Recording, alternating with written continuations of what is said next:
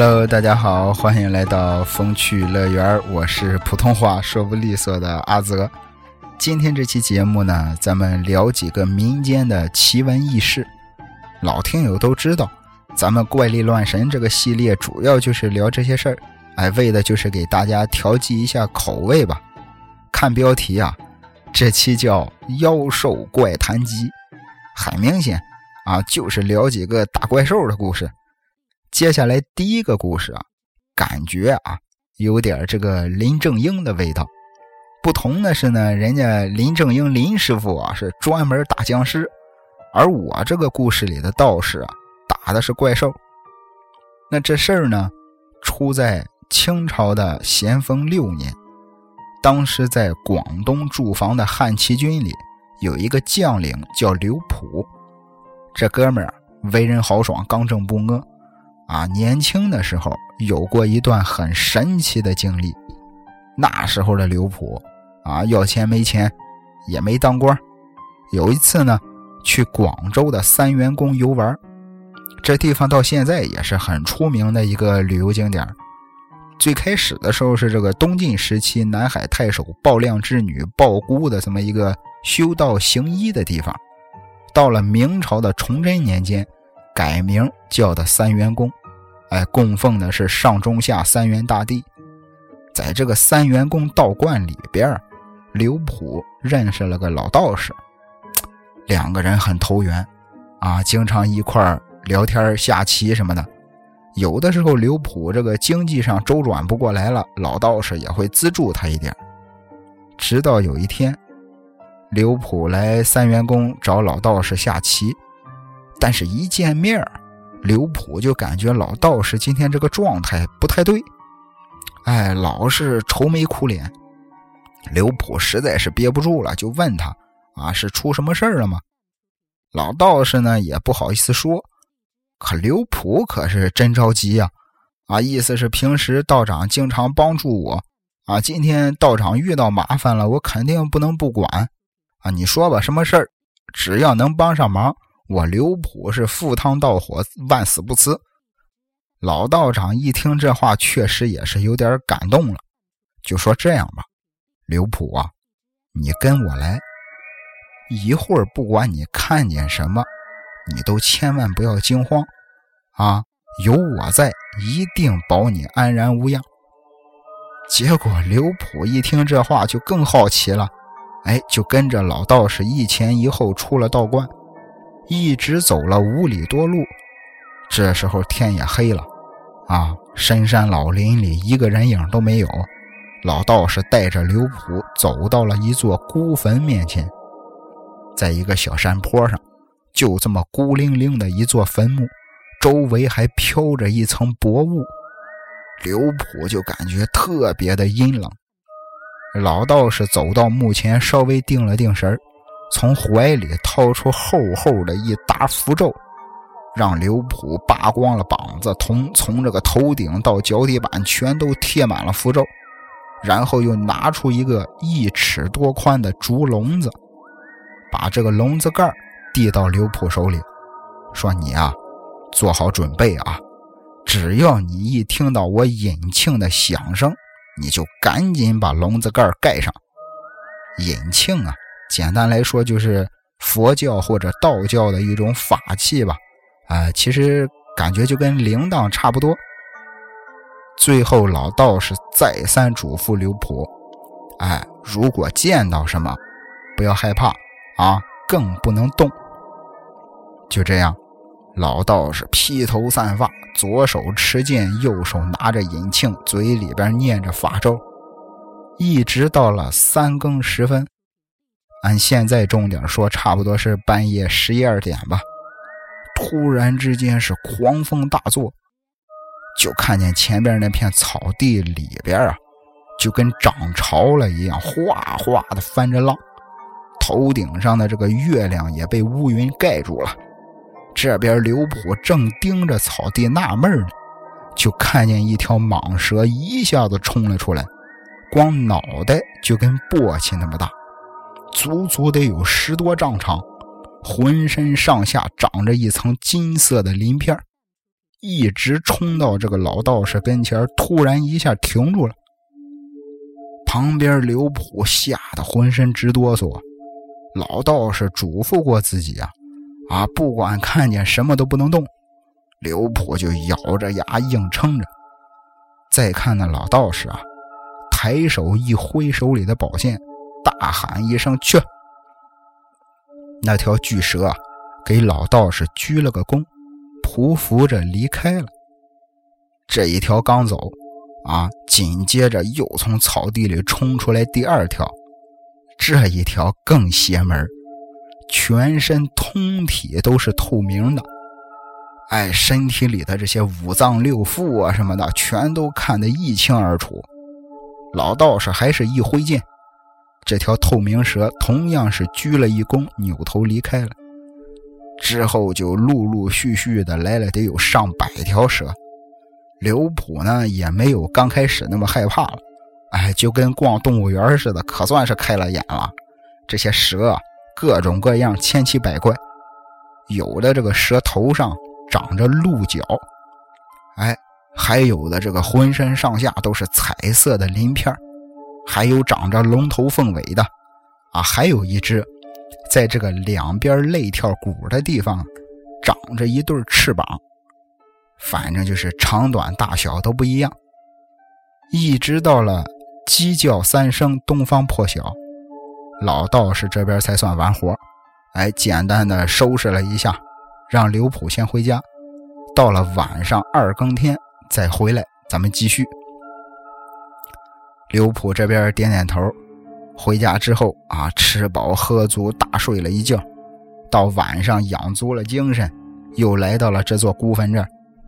老道士早就在这儿等着他了，跟前一天晚上一样，哈，给刘普浑身上下贴上这个符咒，准备好这个竹笼子。同样到了半夜三更，奇形怪状的这些蛇群又来了。今天晚上呢？跟昨天晚上的还都不重样，哎，就是今天晚上这一群呀，感觉更厉害。有的这个长着牛头蛇身，啊，也有像龙虾的，还有的这个蛇头上长着鸡冠子，反正也得有几百条吧。老道士还是啊，全都挥剑指着离开了。眼看天也快亮了。两个人就准备收工了，约好了第二天继续。简短结说，到了这第三晚，老道士跟刘普说：“说我觉得今天晚上可能要大功告成了，哎，你一定要记住我之前对你的嘱咐，可千万别大意。”这边俩人准备妥当，到了三更天。结果刘普发现，今天晚上来的蛇，跟前两晚来的都不大一样。怎么呢？今天晚上来的蛇，全都是人头蛇尾。哎，有的这个蛇头啊，长得是个美女；有的蛇头呢，看上去像是罗汉。哎，有的干脆这个叫声就跟婴儿哭一样。也有的一条蛇长了两个脑袋，最多的一个一条蛇身上长了九个人头。旁边刘普看的心里有点发慌了，心说这都人模样了，这不就是妖怪吗？刘普这边正犯嘀咕呢，突然之间刮起了一阵大风，飞沙走石之间，在草丛里啊。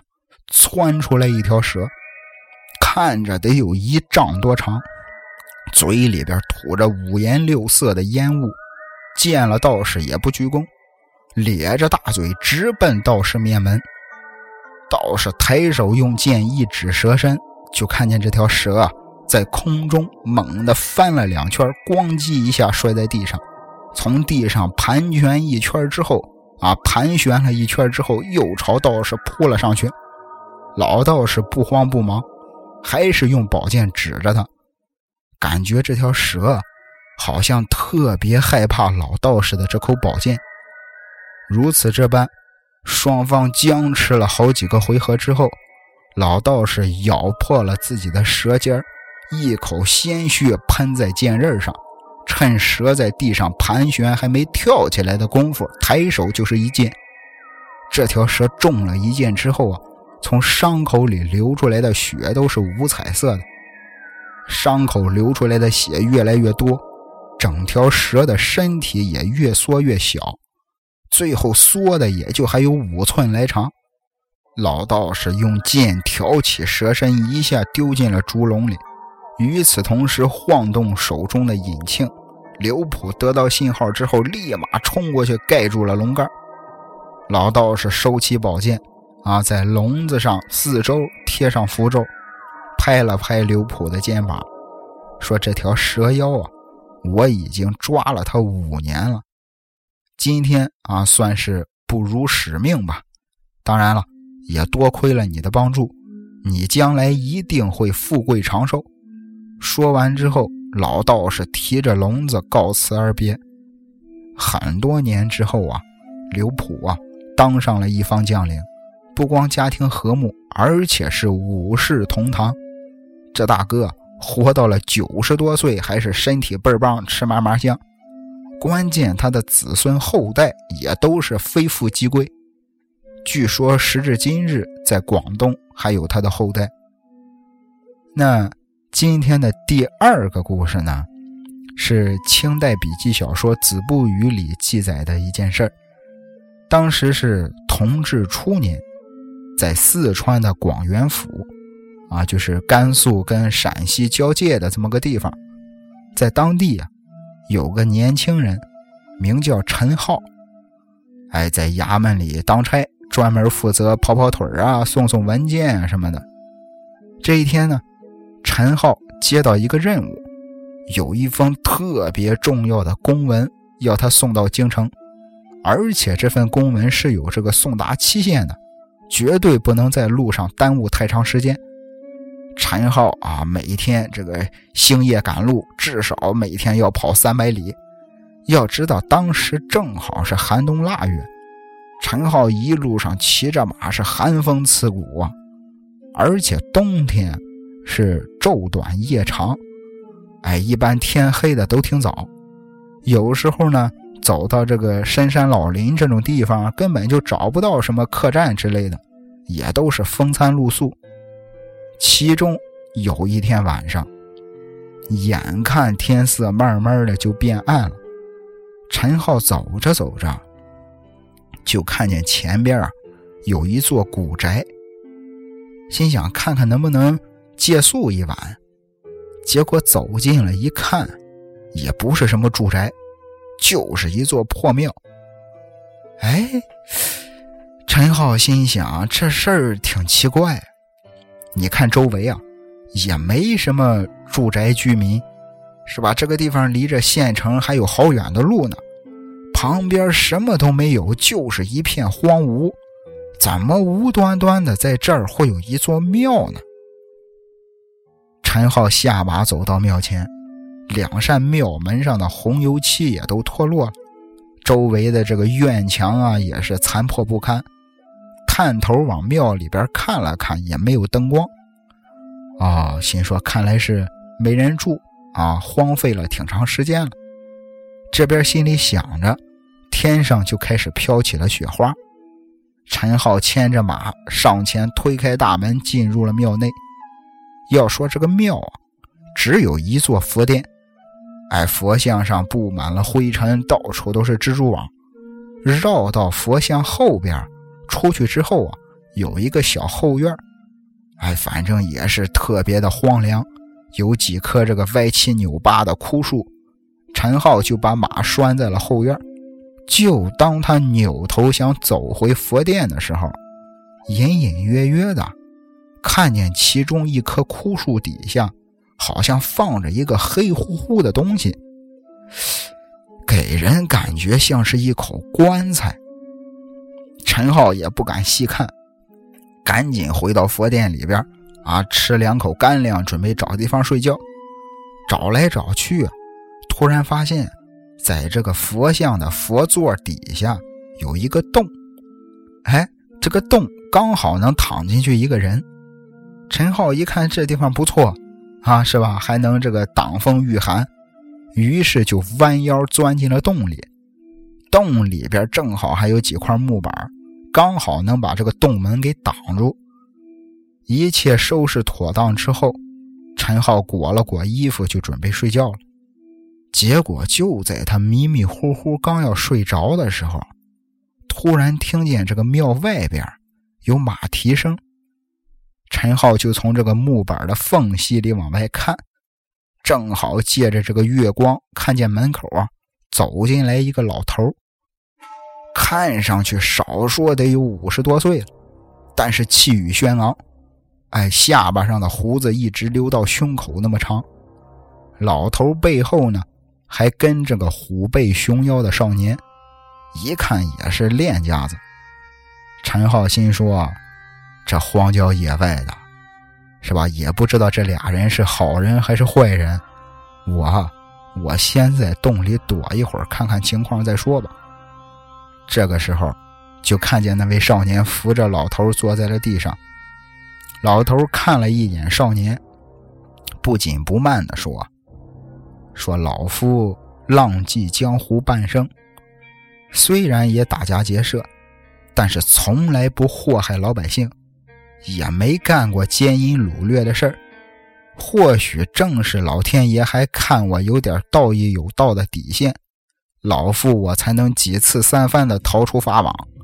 前天晚上，啊，你小子入室行窃，人家那是一个守寡的妇人，你不光奸污了她，你还杀了她的孩子，你这种恶毒残忍的手段实在是令人发指。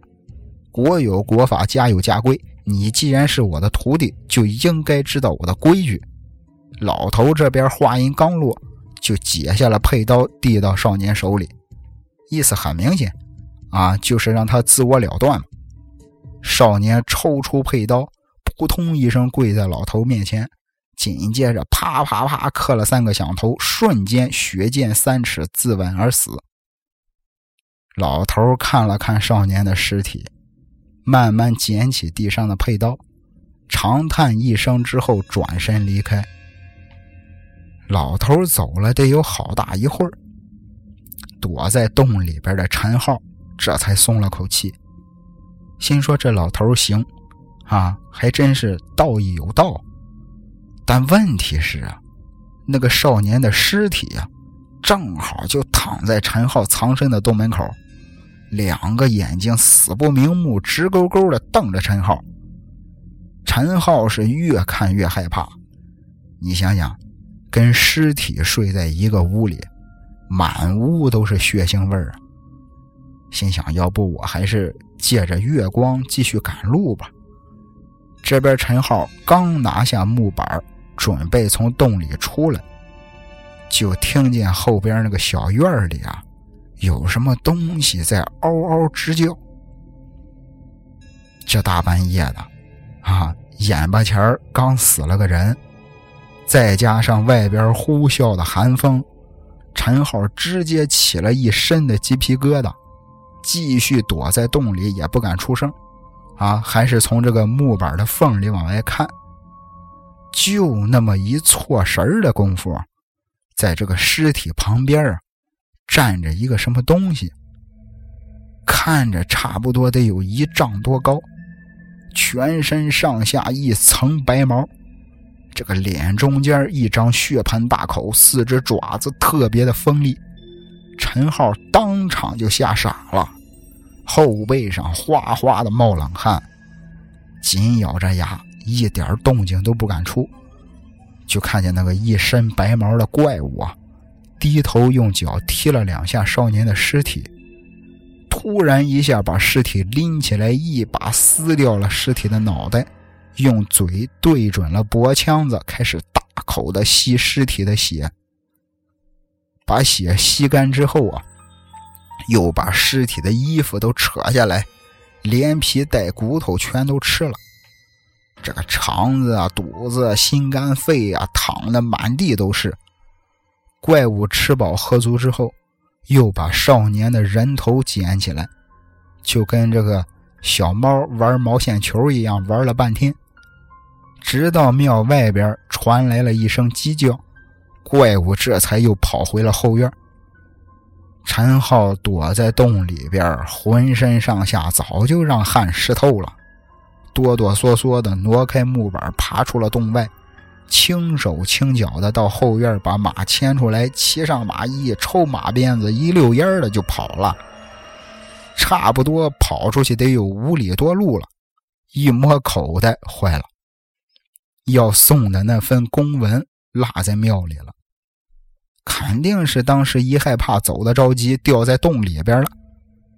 抬头看了看，天色还没有大亮，怎么办？啊，回去，万一再碰见怪物，那就死定了。不回去拿的话，肯定没法交差呀，那肯定也是死路一条。陈浩心想：算了，赌一把吧。刚才外边鸡一叫，妖怪就回去了，说不定那玩意儿怕天亮，怕阳光。陈浩攥了攥腰间的佩刀，一勒缰绳，掉头又回到了那座破庙。一进门，庙里的情景啊，跟他走的时候一样，满地的人下水，哈，那个少年的人头扔在院中间。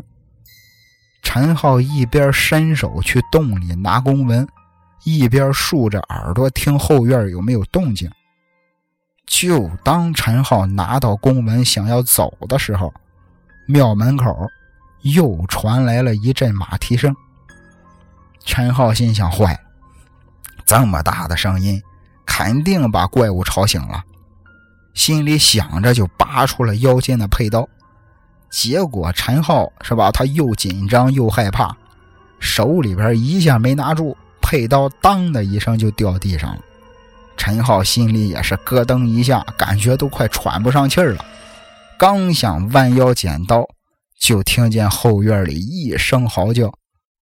当陈浩这边扭头想跑的时候，怪物早就冲到他跟前了，两个大眼珠子紧盯着陈浩，嘴里边吐着白气，牙缝里还残留着尸体的残渣。陈浩当场就吓瘫了，两根腿软的跟棉花套子一样，根本站都站不起来，只能是眼睁睁的看着怪物伸爪子过来拧自己脖子。就当陈浩不知所措的时候，突然眼前一道白光，紧跟着怪物大叫一声，往后连退了好几步。陈浩低头一看，自己跟前地上。扔着一个怪物的爪子，抬头再看那个怪物啊，这个右胳膊哗哗的往外喷血。陈浩赶紧爬起来退了两步，发现身后边站着个人，手里边拎着一把长刀。仔细一看，不是别人，就是刚才道义有道的那个长胡子老头。这边陈浩先是一愣。还没等他反应呢，那边怪物嘶吼着就冲过来了。老头一把推开陈浩，自己纵身一跃，与此同时手中长刀一挥，怪物的脑袋也被砍了下来。陈浩看着滚出去四五米远的这个怪物脑袋，心里刚想松口气儿，结果没想到，怪物虽然没了脑袋，但是双脚啊。依然不停，哎，跌跌撞撞的，一直就冲向了老头。老头闪身一躲，顺势又给了怪物两刀，怪物的身体这才倒地不起，在脖腔里边冒出了一股黑血，两条腿抽搐了几下就不再动了。陈浩躲在墙角里惊魂未定，看着老头一句话都说不出来。老头走过去，慢慢的把陈浩扶起来。那天晚上，老头家法处置了自己徒弟之后，本来想是一走了之，但是扭头又一想，毕竟是师徒一场啊，也不忍心让自己的徒弟暴尸于此，于是就又回来准备给徒弟收尸，结果就碰上这么一出，所以捎带手就把陈浩给救了。两个人一块烧了怪物的尸体，等到天光大亮，就各自分手上路。陈浩这小子啊，福大命大，捡回一条命。那节目的最后呢，给大家来个下期预告吧。前两天不是更新了两期新香港十大奇案吗？呃，讲了十起发生在香港的奇人奇案。我记得节目里我好像说过，呃，大家如果对老香港十大奇案感兴趣的话，可以给我留言什么的。结果我看了一下，大家好像对这个人肉叉烧包，就是澳门八仙饭店灭门案很感兴趣。那最近这段时间呢，我也在搜集资料，因为人肉叉烧包这个案子啊，聊过的人实在是太多了。而且呢，也翻拍成了各种版本的电影。我本来以为，其实可能我一开始我以为啊，聊不出什么新花样。结果没想到，这个案子，这个案子当中啊，其实有很多细节是很值得推敲的。所以下期节目我要掰开了揉碎了聊一聊。澳门八仙饭店灭门案，咱们下期再会。